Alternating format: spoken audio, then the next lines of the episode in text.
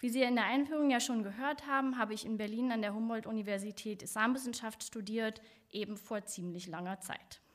Ich lebe nun seit fast 20 Jahren in den USA und habe mich dort in den letzten 15 Jahren überwiegend mit Forschungsprojekten über amerikanische Muslime und Musliminnen beschäftigt. Und ich habe mich gleichzeitig auch schon sehr lange, eigentlich sogar schon hier an der Humboldt-Uni, für die Geschlechter- und Sexualitätsforschung interessiert. Das Resultat sind Forschungsprojekte und Veröffentlichungen, von denen Sie ja schon gehört haben. Habe hier nochmal Bilder und die Titel übersetzt,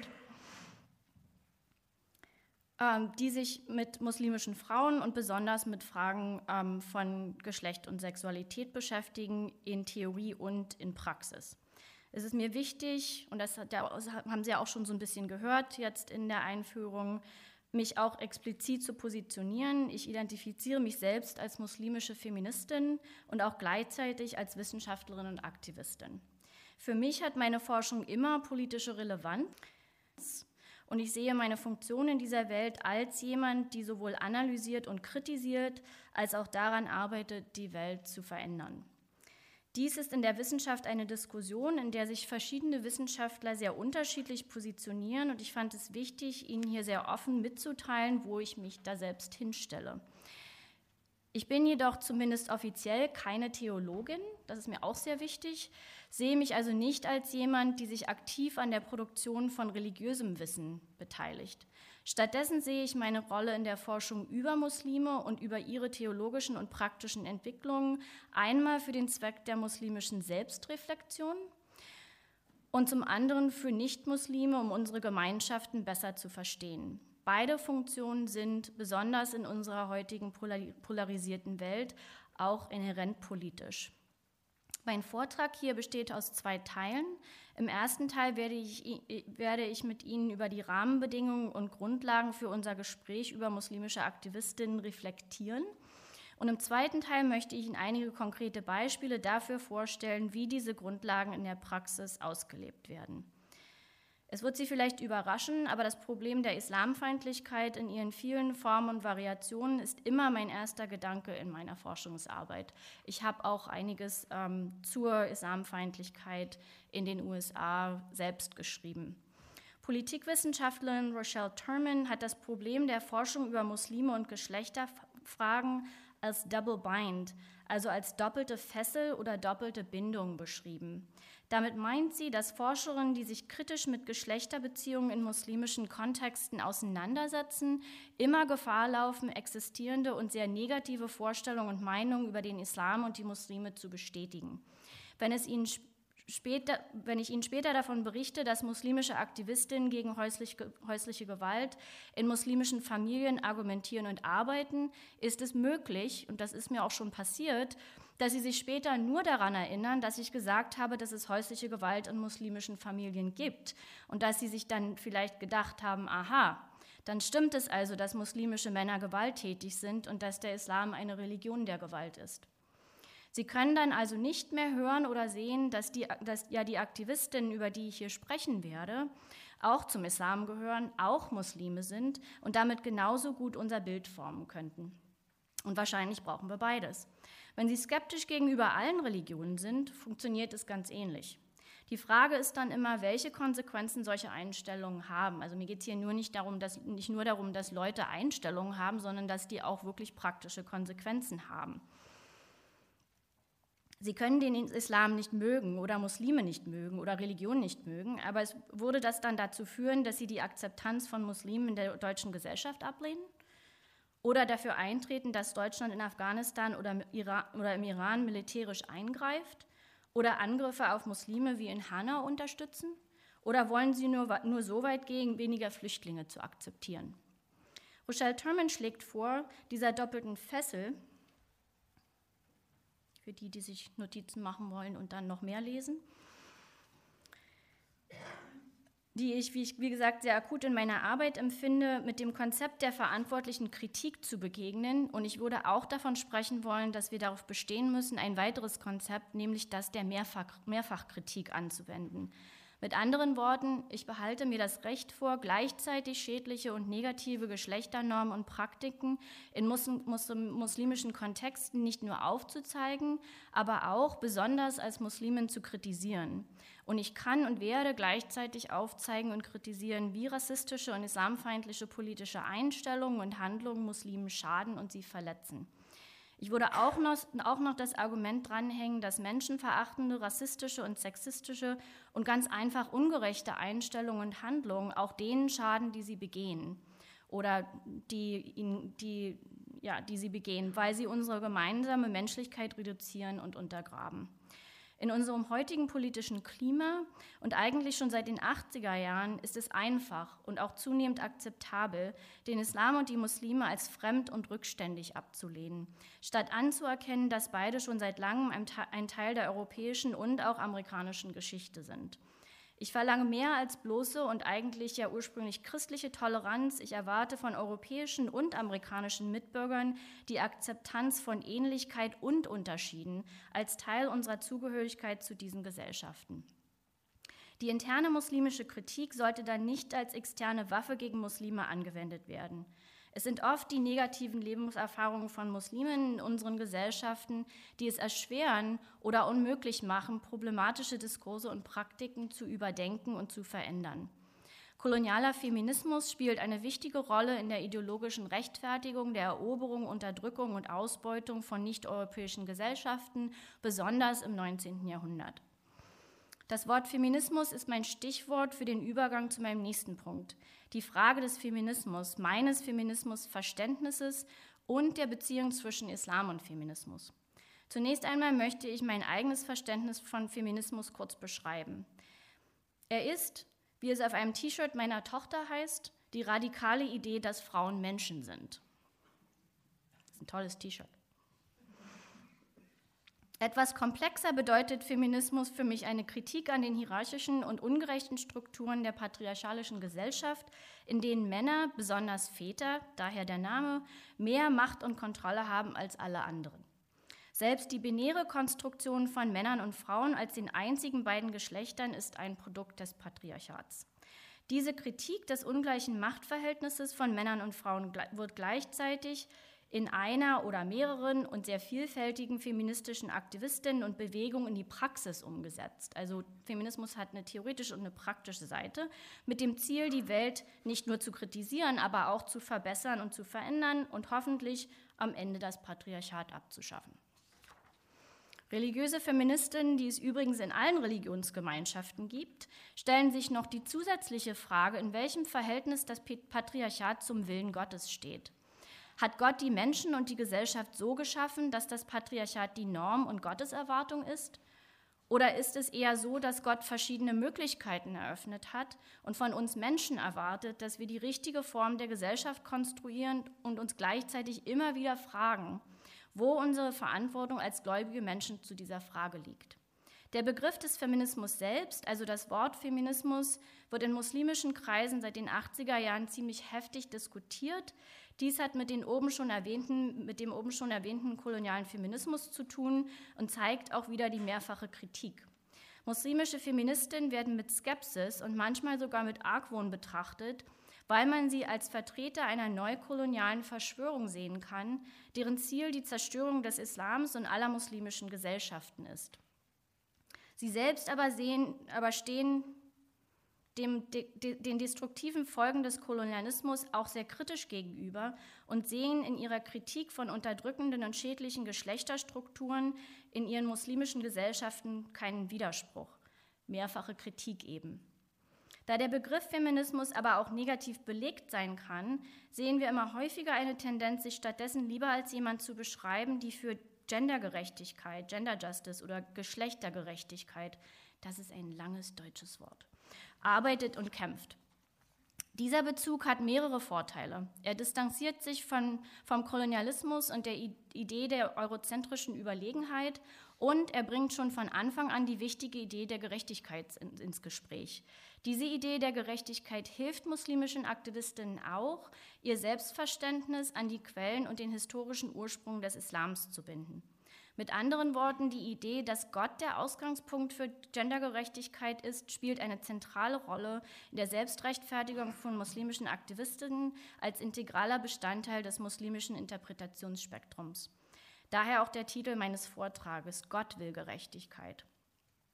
Der Begriff der Gendergerechtigkeit ist auch eine Reflexion davon, wie muslimische Denkerinnen und Aktivistinnen sich von Konzepten wie Gleichberechtigung und Gleichstellung als moderne Begriffe des westlichen Feminismus ein wenig distanzieren und stattdessen das Konzept der Gerechtigkeit, welches häufig im Koran erwähnt wird, mit Geschlechterfragen in Zusammenhang bringen. Wir werden auch später noch sehen, dass es, und ich bin ein Beispiel dafür, auch muslimische Frauen gibt, die sich selbst als Feministinnen bezeichnen und andere, die es nicht tun. Es gibt sogar eine Reihe akademischer Publikationen, die nur diese Diskussion beschreiben und analysieren. Das sind die äh, zweite und dritte Quelle hier. Hier möchte ich nun speziell zum amerikanischen Kontext kommen und um diesen besser zu verstehen, werde ich nochmal über die Islamfeindlichkeit sprechen müssen. Das Phänomen der Islamfeindlichkeit, oft, oft auf, besonders auf Englisch mit dem Begriff der Islamophobie oder der Angst vor dem Islam beschrieben, ist eigentlich mehr ein Problem des Rassismus und der Ablehnung, wenn nicht sogar des Hasses auf jene Menschen, die als anders und damit als fremd gesehen werden. Antimuslimischer Rassismus hat eine eigene und komplizierte Geschichte in den USA, die mit der Versklavung von afrikanischen Muslimen vom 16. bis zum 18. Jahrhundert zusammenhängt und auch mit dem Rassismus gegen schwarze Amerikaner, die sich im 20. Jahrhundert zum Islam bekannten. Er hat aber auch Wurzeln in der europäischen, besonders der spanischen Ausgrenzung von Juden und Muslimen im 15. und 16. Jahrhundert und mit der Verfolgung und Zwangskonvertierung beider Glaubensgruppen zum Christentum. Der Islam als auch die Muslime werden besonders seit der zweiten Hälfte des 20. Jahrhunderts als fremd und nicht in die weiße und christliche Gesellschaft der USA passend beschrieben und auch entsprechend behandelt. Diese Wahrnehmung als anders, als gefährlich, als nicht dazugehörig ist keinesfalls nur eine individuelle Wahrnehmung. Mit anderen Worten, es reicht überhaupt nicht aus, die Islamfeindlichkeit als natürliche und persönliche Reaktion zu beschreiben. Vielmehr ist sie eine politische Ideologie, die im Spannungsfeld zwischen Staat, Medien und der Öffentlichkeit produziert und angewendet wird. Das bedeutet auch, dass sie immer eine politische Funktion hat und nicht nur einfach passiert, so zum Beispiel Muslime als Sündenböcke zu identifizieren oder mit der Diskussion über ihre Fremdheit von anderen gesellschaftlichen Problemen abzulenken. Ich denke, dass das im deutschen Kontext ganz ähnlich funktioniert. Muslimische Frauen, besonders jene, die ein Kopftuch tragen, sind am leichtesten in der Gesellschaft zu identifizieren und als Konsequenz sind es besonders oft Muslimen, die, Musliminnen, die diskriminiert, verbal und körperlich angegriffen und manchmal sogar ermordet werden. Es ist ein verständlicher Schutzmechanismus, dann damit zu reagieren, interne Fragen wie Geschlechterrollen und Gerechtigkeit erst gar nicht ansprechen zu wollen. Muslime, die nicht in der Wissenschaft arbeiten und unter ihnen besonders Aktivistinnen, sind also auch mit der gleichen doppelten Fessel gebunden, die ich vorhin schon beschrieben hatte. Es ist mir wichtig, das hier zu betonen und damit darauf hinzuweisen, dass es eben noch mehr Mut und Courage erfordert, sich überhaupt als muslimische Aktivistin in den USA zu engagieren. Das macht die Frauen, die ich Ihnen hier vorstellen möchte, nur noch beeindruckender und es hilft uns ein besseres Bild von ihren politischen, sozialen und religiösen Kontexten zu schaffen. Zu diesem Kontext gehört auch, dass Muslime in den USA, die nur einen Bruchteil der Bevölkerung ausmachen, nach Schätzungen etwa ein bis zwei Prozent, in sich und als Gemeinschaften sehr vielfältig sind. Viele sind Einwanderer, aber ebenso viele sind in den USA geboren und aufgewachsen. Sie gehören zu verschiedenen ethnischen Gemeinschaften, unter anderem südasiatisch, arabisch, afrikanisch, afroamerikanisch, südamerikanisch und viele andere. Sie haben auch vielfältige religiöse Praktiken und verschiedene Vorstellungen davon, was der Islam für sie ist und bedeutet.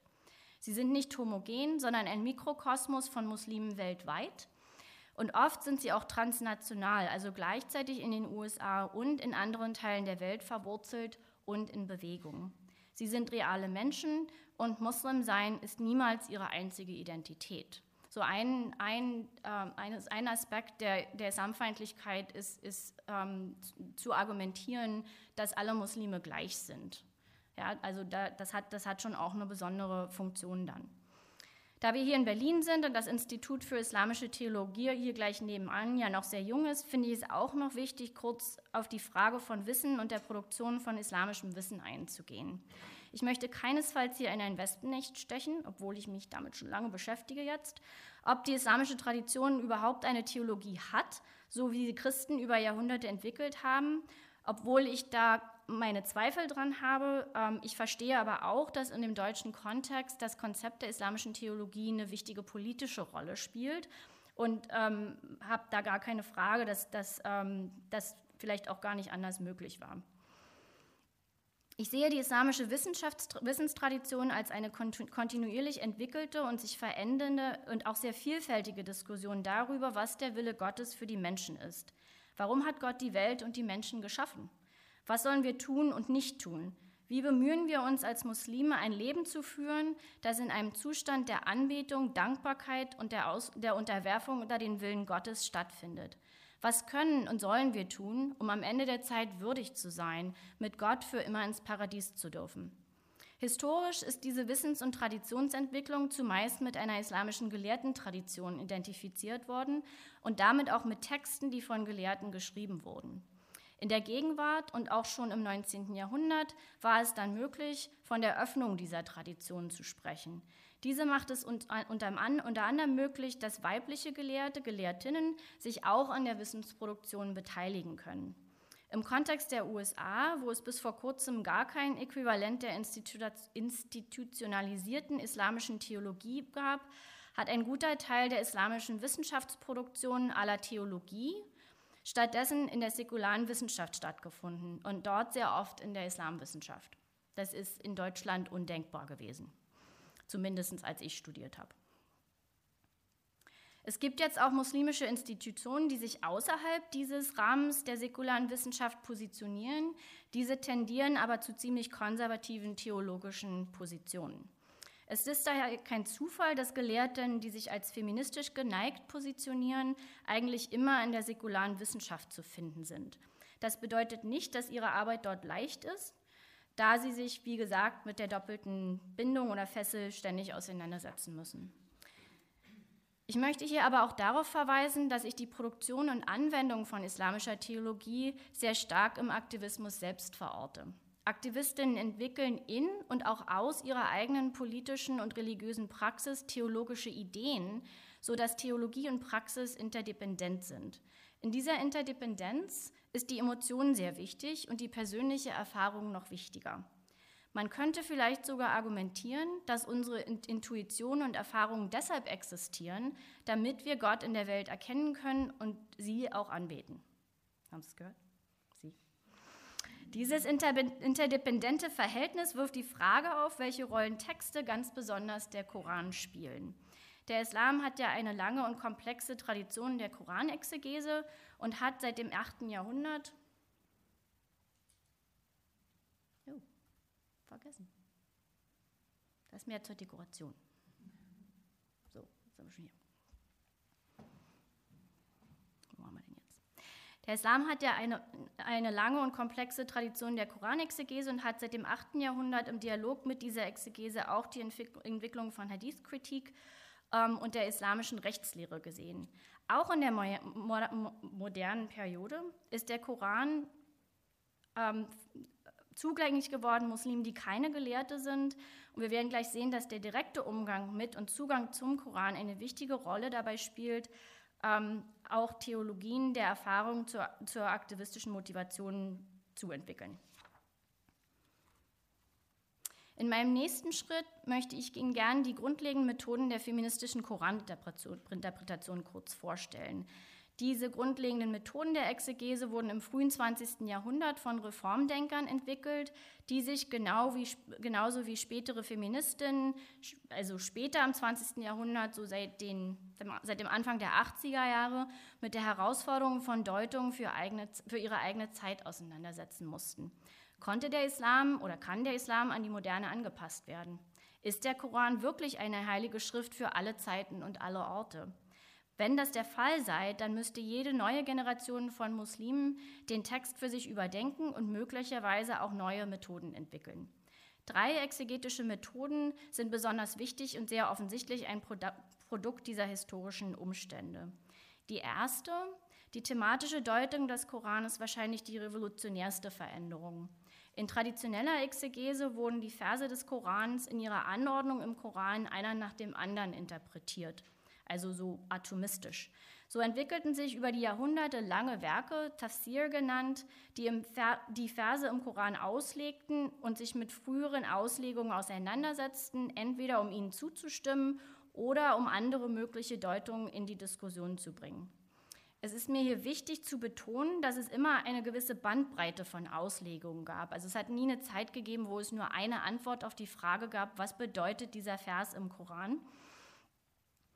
Und diese wurden auf verschiedene Weise angewandt, zum Beispiel für die Entwicklung des islamischen Rechts. Nicht alle Auslegungen oder Deuter hatten die gleiche Autorität und Bedeutung, aber alle sahen ihre eigene Interpretation als Teil eines Ganzen, als Teil des wichtigsten menschlichen Pro Pro Projektes überhaupt, nämlich den Koran als Willen Gottes zu verwirklichen und ihn in die Realität der Muslime umzusetzen. In einer thematischen Deutung des Textes werden Verse zusammeninterpretiert, die sich auf die eine oder andere Weise mit den gleichen Fragen beschäftigen. Im Falle der feministischen Auslegung sind dies meist Verse, die sich mit Frauen, Familie, Geschlecht und Sexualität beschäftigen. Die Entscheidung selbst, welche Verse sich mit welchen Themen beschäftigen, ist ein wichtiger Schritt in der Auslegung. Die zweite exegetische Methode ist wahrscheinlich weniger fremd oder überraschend und hat Vorbilder und Vorläufer in anderen Religionen, besonders dem Christentum in demselben Zeitraum oder ein bisschen früher noch. Muslimische Gelehrte wie Fazl Rahman aus Pakistan, der lange in den USA lehrte, sahen die Bedeutung von historisch-kritischen Methoden der Auslegung und wandten, sich, wandten sie kreativ auf den Koran an. Rahman nannte seine Methode die Doppelbewegung, in der er in der ersten Bewegung den historischen Kontext der Offenbarung als wichtig, als wichtig für seine Form anerkannte, also der Kontext, in dem der Text ähm, ähm, äh, ankommt, ist wichtig dafür, wie er da ankommt. Und dann in einem zweiten Schritt versuchte zu entscheiden, wie grundlegende und universale Werte von spezifischen Erwartungen im siebten Jahrhundert unterschieden werden könnten. Diese universalen Werte müssten dann in den veränderten historischen Rahmen, in dem veränderten historischen Rahmen des 20. Jahrhunderts auf neue Weise angewendet werden. Eine dritte Methode liegt in der Offenheit einiger feministischer Deuterinnen, sich wie zum Beispiel Amina Wadud die Möglichkeit einzuräumen und einzufordern, bestimmte Verse im Koran nicht länger zu akzeptieren oder anzuwenden. Also entweder nicht zu akzeptieren oder aber ganz explizit nicht anzuwenden. Amina Wadud möchte ich hier nur ein, hier ein wenig ausführlicher vorstellen. Sie ist Afroamerikanerin, konvertierte zum Islam in ihrer Jugend und absolvierte ein Studium der Islamwissenschaft. Sie entschied während des Studiums, dass sie den Koran untersuchen würde, um herauszufinden, ob die Heilige Schrift etwa frauenfeindliche Verse oder Botschaften enthalte. Wenn dem so sei, hatte sie beschlossen, dann würde sie sich nicht länger als Muslimin identifizieren. Das Resultat war, das erst, war ihr erstes Buch, geschrieben, es war das erste Buch geschrieben von einer Muslimin, die sich ausschließlich mit Geschlechterfragen im Koran beschäftigte und eine neue Lesart und Interpretation anbot. Ähm, sehen Sie da, äh, der Koran und die Frau wurde 1992 in Malaysia publiziert und dann ähm, später in den USA in 1999. Wadud lebte zu dieser Zeit, also 1992, noch in Kuala Lumpur und war Mitbegründerin, Mitbegründerin einer Organisation, die sich Schwestern im Islam nannte. Die gibt es auch noch heute. Ähm, hatte also auch zu dieser Zeit schon eine verbundene aktivistische und akademische Identität und Praxis. Von 1995 bis 2008 lehrte sie an der Virginia Commonwealth University in Richmond, Virginia. Seit ihrer Pensionierung engagiert sie sich vornehmend als gelehrte Aktivistin. Sie beschreibt sich auch selber so, manchmal nennt sie sich auch The Lady Imam, die ihre Interpretationen und ihre Theologien nun vornehmlich mit Frauen in muslimischen Frauenorganisationen teilt und weiterentwickelt. Also genau wieder so ihre Theologie in die Praxis umsetzt, weiterleitet und aber auch mit Aktivistinnen weiterentwickelt. Sie hat sich in den letzten Jahren auch sehr für die Rechte und Anerkennung von Lesben, Schwulen, Bisexuellen, Transsexuellen, Intersexuellen und anderen Geschlechter- und sexuellen Identitäten eingesetzt, besonders in muslimischen Gemeinschaften. Jetzt komme ich endlich zum zweiten Teil. Wir sind schon, die Hälfte ist schon vorbei. Und damit zu meinen drei Beispielen davon, wie muslimische Aktivistinnen in den USA ihre Theologien und in und aus ihrer politischen Praxis kreieren. In einer direkten Verbindung zu Amina Wadud wenden wir uns nun zu dem frauengeleiteten Gebet am 18. März 2005 in New York. Es wurde nämlich von keiner anderen als Amina Wadud geleitet. Es handelt sich um, handelte sich das ein einmalig, einmaliger Event. Es handelte sich um ein Freitagsgebet, an dem über 100 Frauen und Männer nebeneinander in langen Reihen in einem Kirchengebäude in New York teilnahmen. Sie stand vor der Gemeinde, Wadud stand vor der Gemeinde und hielt die Freitagspredigt, die Chutbah, und fungierte danach als Imam, indem sie die Gemeinde im traditionellen Freitagsgebet anführte. Diese beiden Führungsfunktionen, die Predigt zu halten und das Gebet anzuführen, wurden traditionellerweise als die Domäne der Männer gesehen, obwohl es wohl historische Beispiele von Frauen in diesen Positionen gegeben haben mag. Auf welcher Basis hatte Amina Madud zusammen mit den Organisatoren des Freitagsgebetes dann entschieden, dass sie das Gebet leiten könnte? Wadud hat zu dieser Zeit, hatte zu dieser Zeit Koran und, Wum äh, und Frau schon veröffentlicht indem sie die Grundlagen ihrer geschlechtergerechten Koranauslegung dokumentiert. Das Buch sieht Gott als auf jeden Fall und immer auf der Seite der Gendergerechtigkeit und setzt sich mit älteren, traditionellen und patriarchalischen Auslegungen als Produkte ihrer eigenen Zeit auseinander. Mit anderen Worten, der Koran als Wort Gottes kann niemals frauenfeindlich sein, weil Gott selbst nicht ungerecht sein kann. Formen von Frauenfeindlichkeit und Ungerechtigkeit sind demnach immer ein Problem der Auslegung und haben nichts mit dem Willen Gottes zu tun. Und es ist das grundlegende Konzept der Gerechtigkeit, darüber haben Sie jetzt schon viel gehört, für die Muslime auf Erden kämpfen müssen. Dies ist ihre wichtigste moralische Verantwortung als Vertreter Gottes auf Erden, dem Wadud folgte, indem sie das Gebet leitete. Wadud argumentierte damals, dass sie im Koran keinen Hinweis darauf gefunden hätte, dass der Text die Leitung des Gebetes von Frauen verbietet und es damit keinen Grund für sie gebe, das Gebet und die Predigt nicht als ihre Aufgabe zu sehen. Dies ist ein interessantes Beispiel dafür, wie Feministinnen nach Momenten der Stille oder des Schweigens im Koran suchen. Diese Methode, ein Argument darauf aufzubauen, dass die Heilige Schrift zu einem bestimmten Thema schweigt, finden wir auch in anderen feministischen Auslegungen von heiligen Schriften, zum Beispiel in christlichen und jüdischen Kreisen. Wenn Gott es gewollt hätte, hätte sie klare Richtlinien oder Werte direkt im Text formuliert. Wenn etwas nicht klar verboten ist, ist es also erlaubt. Erinnert mich ein bisschen an meine Kinder. Manchmal.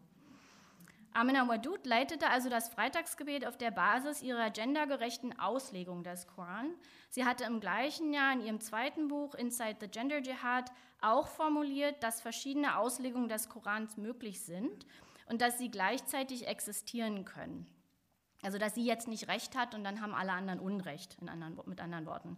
Sie behielt sich jedoch vor, bestimmte Interpretationen als ungerecht zu kennzeichnen, sodass kein kompletter exegetischer Relativismus entsteht, in dem alle Interpretationen möglich sind und keine in die Praxis umgesetzt werden kann. Ich würde auch argumentieren wollen hier, dass das Gebet in New York selbst solch eine Anwendung von Interpretation ist. Wadud verkörperte ihre Auslegung und ihr Verständnis des Gerechtigkeitskonzeptes des Koran in diesem Gebet. Jedes Mal, wenn sie sich vorgebeugt hat, jedes Mal, wenn sie sich hingekniet hat und auch als sie die ziemlich lange Predigt gehalten hat. Und die Teilnehmerinnen an dem Gebet unterstützten diese Auslegung durch ihre Präsenz im Raum und die gemeinsame Ausführung der Gebetsrituale. Das Freitagsgebet in New York führte nicht direkt zur Entwicklung einer Bewegung für Frauen als Imame, als Gebetsleiterin, aber es erreichte mehrere andere Ziele. Eine Mediendiskussion über muslimische Geschlechternormen, in denen Frauen nicht nur Diskursobjekte waren, sondern an der Repräsentation von muslimischen Frauen selbst teilnahmen auch, und ich finde, das ist wichtig auf allen Seiten der Debatte, es ist nicht so, dass alle Frauen es unterstützen, dass Frauen Gebete leiten und alle Männer dagegen sind. So sieht die Gemeinschaft oder sehen die Gemeinschaften und die Diskussion einfach nicht aus. Ähm, es ähm, führte auch zur Unterstützung für andere Projekte, in denen Frauen in, in Führungsrollen agieren, also in Moscheegemeinden zum Beispiel, andere Gemeinschaften, in denen Männer und Frauen Gebete leiten und nicht zuletzt die Gelegenheit, weiterreichende Diskussionen über Geschlechterrollen in muslimischen Gemeinschaften weltweit anzuregen und zu unterstützen.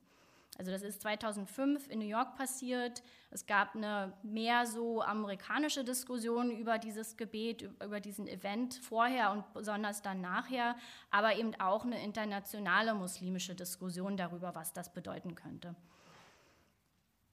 Der Koran und seine Auslegung spielten in diesen Diskussionen weiterhin eine zentrale Rolle. Eine sehr interessante Entwicklung, denke ich, besteht in der Kreation von muslimischen Organisationen und Institutionen, die oft auch als Moscheen beschrieben werden, die entweder die Gebetspraxis so erweitern, dass, dass Muslime aller Geschlechter nicht nur teilnehmen, sondern das Gebet auch leiten können, oder aber Moscheen nur für Frauen, wie in einem Beispiel in den USA. Im Januar 2015 entschied eine Gruppe von Muslimen in Los Angeles, in Kalifornien, dass sie einmal im Monat ein Freitagsgebet abhalten würden, von Frauen geleitet, aber auch nur für Frauen in der Gebetsgemeinschaft. Die Freitagspredigt wird jeden Monat von einer anderen Frau gehalten, mal Gelehrte, mal Aktivistin, oft beides und wird auch aufgezeichnet und kann dann später im Internet angesehen werden, um die theologischen Inhalte noch weiter zu verbreiten und zu diskutieren. Ich würde sagen, dass es das Gebet in New York in 2005 war, das den Raum geschaffen hat für die verschiedenen Auslegungen und Normveränderungen auf einem breiteren Spektrum, selbst wenn die feministischen Auslegungen immer noch weitgehend abgelehnt werden. Die Diskussion über Geschlechterrollen selbst ist mehr in die Mitte des Spektrums gerückt und kann dadurch von mehr Muslimen aufgegriffen werden. Mein zweites Beispiel stammt aus meinem Buch über den Kampf gegen häusliche Gewalt in muslimischen Gemeinden und Familien. Es ist wichtig, hier nochmal darauf hinzuweisen, dass häusliche Gewalt und Gewalt gegen Frauen keine exklusive Domäne der Muslime ist. Häusliche Gewalt geschieht viel zu oft in allen Schichten aller Gegenwartsgesellschaften und die sehr traurigen Statistiken zeigen auch deutlich, dass das Niveau solcher Gewalt in allen Gesellschaften ungefähr gleich ist.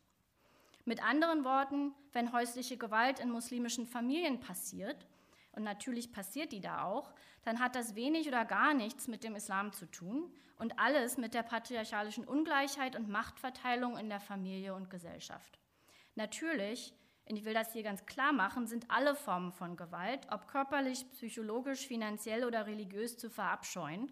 Und ich verteidige sie hier nicht, aber solche Gewalt ist kein muslimisches Problem allein.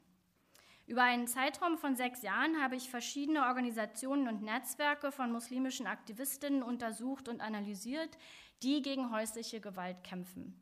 Sie versuchen in den muslimischen Gemeinden die Existenz und die Formen solcher Gewalt anzusprechen und Muslime davon zu überzeugen, dass alle Formen von Gewalt falsch, ungerecht und gegen den Willen Gottes sind. Sie haben auch soziale Dienste entwickelt, die Opfern von häuslicher Gewalt, besonders Muslimen, zur Verfügung stehen. In meinem, Besuch, in meinem, Buch beschäftige ich mich intensiver mit den vielen Aspekten dieser Arbeit und mit deren politischem Umfeld, aber hier würde ich gerne auf die besondere theologische Dimension kurz eingehen. Natürlich sehen nicht alle Aktivistinnen diese theologischen Dimensionen gleich, die sind sehr verschieden.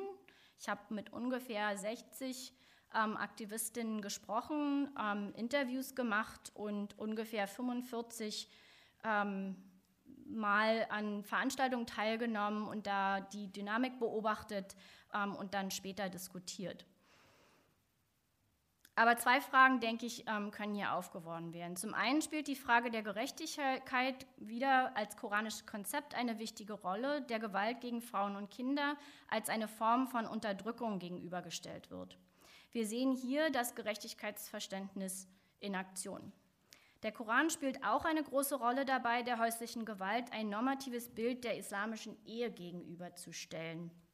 Der Vers 21 in der 30. Sure des Koran spricht von der Zentralität des Friedens, der Barmherzigkeit und der Zuneigung zwischen den Ehepartnern, denen dann Gewalt in irgendeiner Form als Widersatz gegenübergestellt wird.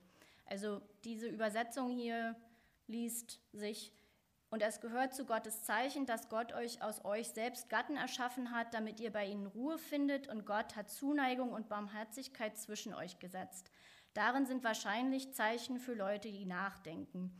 Also ähm, die Worte hier Ruhe, Zuneigung und Barmherzigkeit, ähm, Sakina, äh, Rahman, Mawadda, kann man auch noch anders übersetzen, aber Sie können sich ja schon irgendwie vorstellen, was so die Erwartung darüber ist, wie eine gute islamische Ehe aussieht. Gott will also, dass die Ehe ein Hafen und ein Schutzraum ist und dass die Eheleute als Mantel und Schutz füreinander da sind. Es war für mich als Feministin allerdings nicht einfach zu akzeptieren, dass die Kritik an der häuslichen Gewalt nicht auch eine Kritik am Patriarchat ist. Eher das Gegenteil. Die Aktivistinnen haben ein Konzept des beschützenden Patriarchats oder, des Beschützerpatriarchats, auf Englisch nenne ich das Protective Patriarchy, entwickelt, in dem Männer, besonders Ehemänner und Väter, die Verantwortung für den Schutz der Frauen und Kinder tragen. Ein Mandat, das eindeutig gebrochen wird, wenn Gewalt angewendet wird und diese Frauen und Kinder dadurch unterdrückt, unterdrückt und verletzt werden. Zum Teil ist die, diese Formulierung eine strategische. Die Aktivistinnen wollen und müssen die muslimischen Gemeinschaften dort treffen, wo eine Offenheit besteht und gefunden werden kann, überhaupt über häusliche Gewalt zu sprechen. Also da reinzugehen und zu sagen, wir wollen eigentlich das Patriarchat abschaffen, funktioniert meistens nicht so gut. Haben, manchmal haben sie es auch ausprobiert. Ich habe es auch ausprobiert und es funktioniert nicht so gut.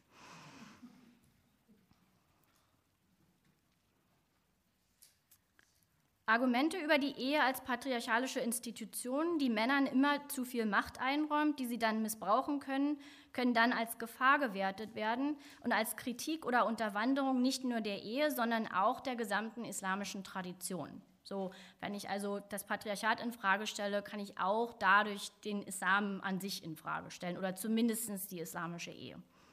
Wir sehen hier also eine Gerechtigkeitstheologie, die sich nicht unbedingt auch, auch als feministische Kritik sieht, aber auch aber doch schon als eine Theologie der Praxis, Praxis, nämlich im Dienste der Arbeit gegen häusliche Gewalt. In meinem letzten Beispiel möchte ich Ihnen noch einige wichtige muslimische Politikerinnen vorstellen, die, sich, die Sie vielleicht schon mal in den Nachrichten gesehen haben. Was mir wichtig erscheint, ist hier nochmal zu betonen, dass diese Frauen auch sich basierend auf ihrer muslimischen Ethik der Gerechtigkeit und der Weltverbesserung für viele politische Ziele einsetzen. Nicht nur solche, die direkt mit Muslimen und oder mit Gendergerechtigkeit zu tun haben.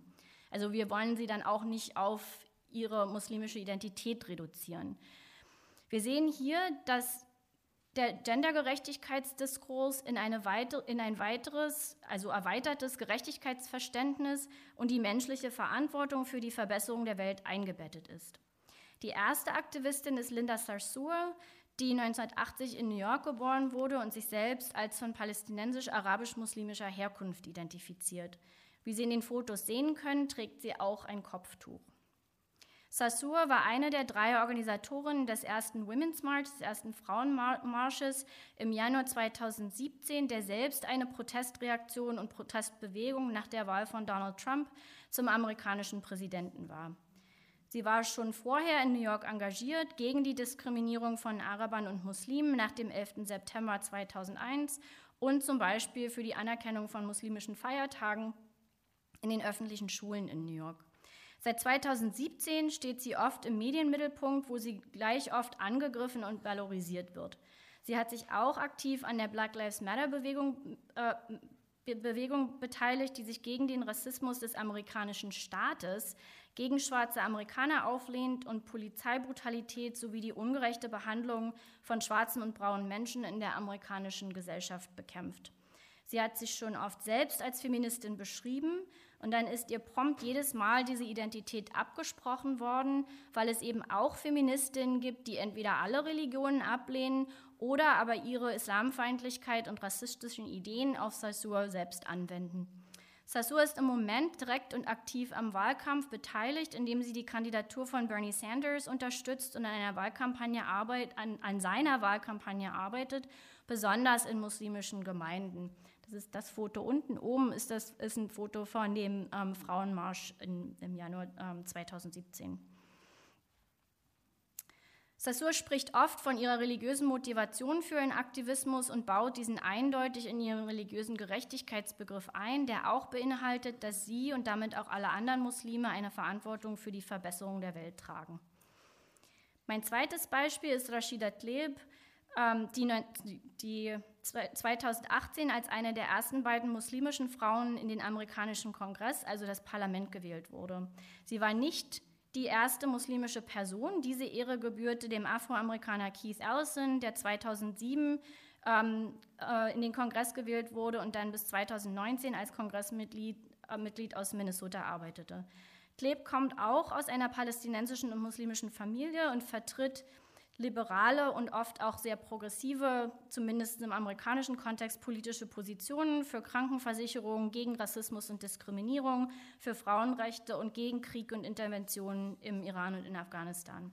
Auch sie hat in Interviews von ihrer religiös geprägten Gerechtigkeitsethik gesprochen und, und wird dementsprechend oft auch von Frauen und islamfeindlichen Stimmen in der amerikanischen Öffentlichkeit angegriffen. Mein letztes Beispiel für heute ist Ilan Omar, die auch in 2018 in den Kongress gewählt wurde als Abgeordnete für Minnesota. Omar wurde 1981 in Mogadischu in Somalia geboren und ist die Tochter von somalischen Flüchtlingen, die 1992 in die USA kamen und 1995 dort als Flüchtlinge anerkannt wurden. Im Jahre 2000 und im Alter von 17 Jahren erhielt sie die amerikanische Staatsbürgerschaft. Omar vertritt ähnlich liberale und oft sogar noch mehr, äh, noch progressivere politische Positionen. Sie könnte sogar ja ähm, als ähm, und sie ist ähm, ihre Visibilität ist höher, da sie, wie, wie Sie in dem Foto ja auch sehen können, ähm, auch ein Kopftuch trägt. Ähm, ist also die einzige Frau im amerikanischen Parlament, die ein Kopftuch trägt. Wie Tlaib und Sarsour steht sie unter ständiger Observierung in der Öffentlichkeit. Es ist wohl nicht schwierig, hier zu demonstrieren, dass diese muslimische Frauen ihre Arbeit im Dienste einer besseren Welt zutiefst mit ihrer, äh, mit ihrer, theologisch, mit ihrer eigenen Theologie in Verbindung sehen. Sie müssen nicht den Koran direkt zitieren, um hier von mir als Aktivistin und Theologin beschrieben zu werden. Ich hoffe, dass es mir gelungen ist, Ihnen eine Skizze zu zeichnen davon, wie, warum und in welchen Kontexten muslimische Aktivisten dafür argumentieren und arbeiten, dass Gott Gerechtigkeit will und dass es die Aufgabe der Muslime ist, aktiv an der Veränderung und Verbesserung ihrer Umwelt und ihrer Gesellschaften zu arbeiten. Ich freue mich auf Ihre Fragen und Gedanken und danke Ihnen für Ihre Aufmerksamkeit und Ihre Geduld.